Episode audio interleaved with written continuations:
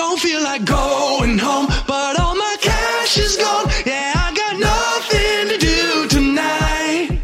I'm passed out on the floor, up in the hotel bar, but it don't matter cause I'm feeling fine. I'm thinking life's too short, it's bad. Welcome to FM 1224695. And here is VOC English Talk Show. I'm Lily. I'm John. And I'm Bill. I really, really don't think it is a good idea to talk about anything seriously today. So that's the end of our program. Wish you a happy weekend. What? Aha, I'm only joking, got you. I just want to experience the happy April Fool's Day. Never, never make this kind of jokes again. But talking about April Fool's Day, why not take this as our topic? I can't agree more.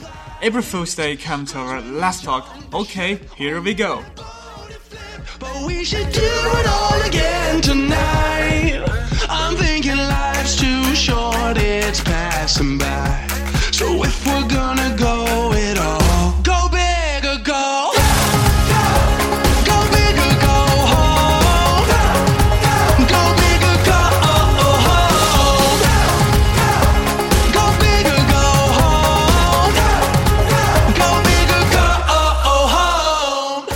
Now, we all have April Fool's Day, but do you guys have any ideas about where does it come? So one theory is that this custom originated in India, the Kwanzaa Festival, and this section provide an annual festival on March 31st of these days. Of all ages can interoperative joke, fool deceive each other in exchanging for entertainment, and the more common argument is that originated in France. 那说到愚人节的起源呢，其实我还真的没有深入了解过，只是知道啊，在愚人节这一天要万事小心。哎，没错，整人呢就是愚人节最大的特色。April Fool's Day is the day to play jokes on others. No one knows how the holiday began, but people think it first started in France. In the 6th century, people celebrate New Year's Day from March 25 to April 1st. In the mid 1560s, the king Charles changed it from March 25 to January 1st.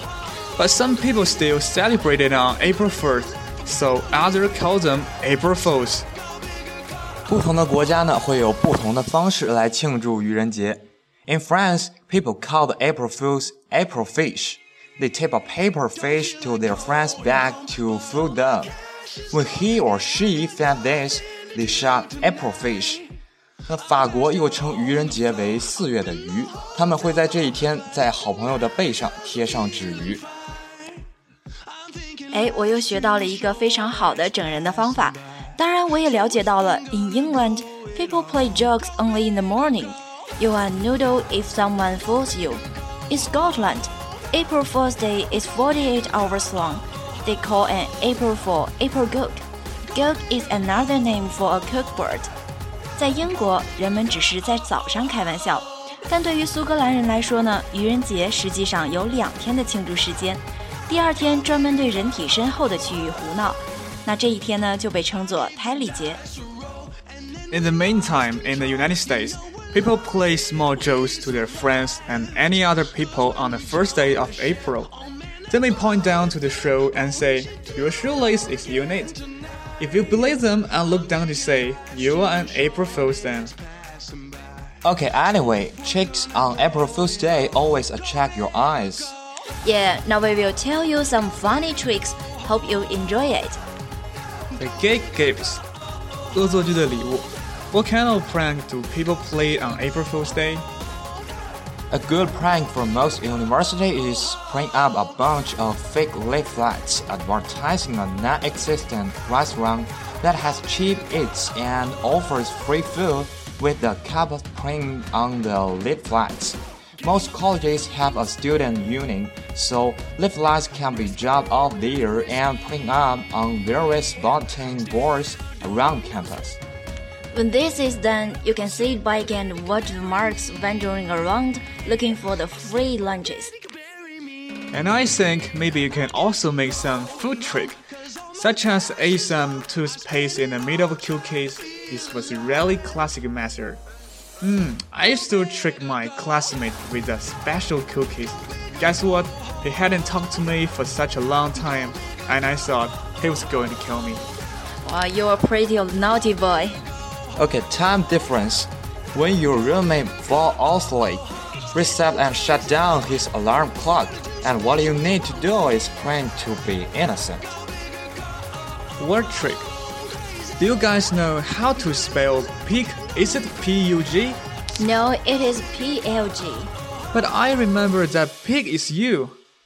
No, the pig is I. Oh, hold on. I seem to find something.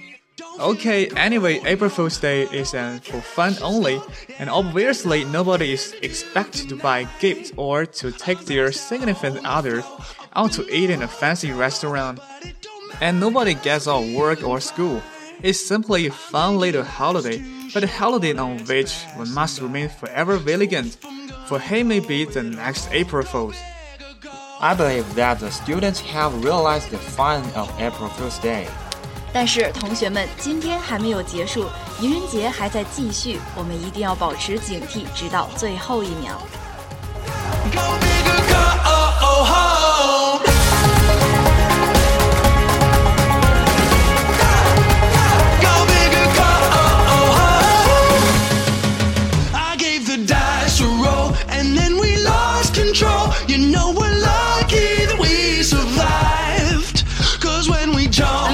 Jumped oh man, that boat it flipped. But we should do it all again tonight.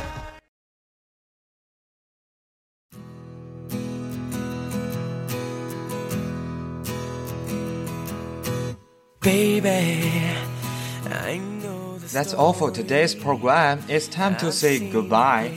Tune in next time for VOC English Talk Show. See you next time. Tell me what's the secret that you've been hiding, and who's gonna take my place? I should have seen it coming. I should have read the signs. Anyway, I guess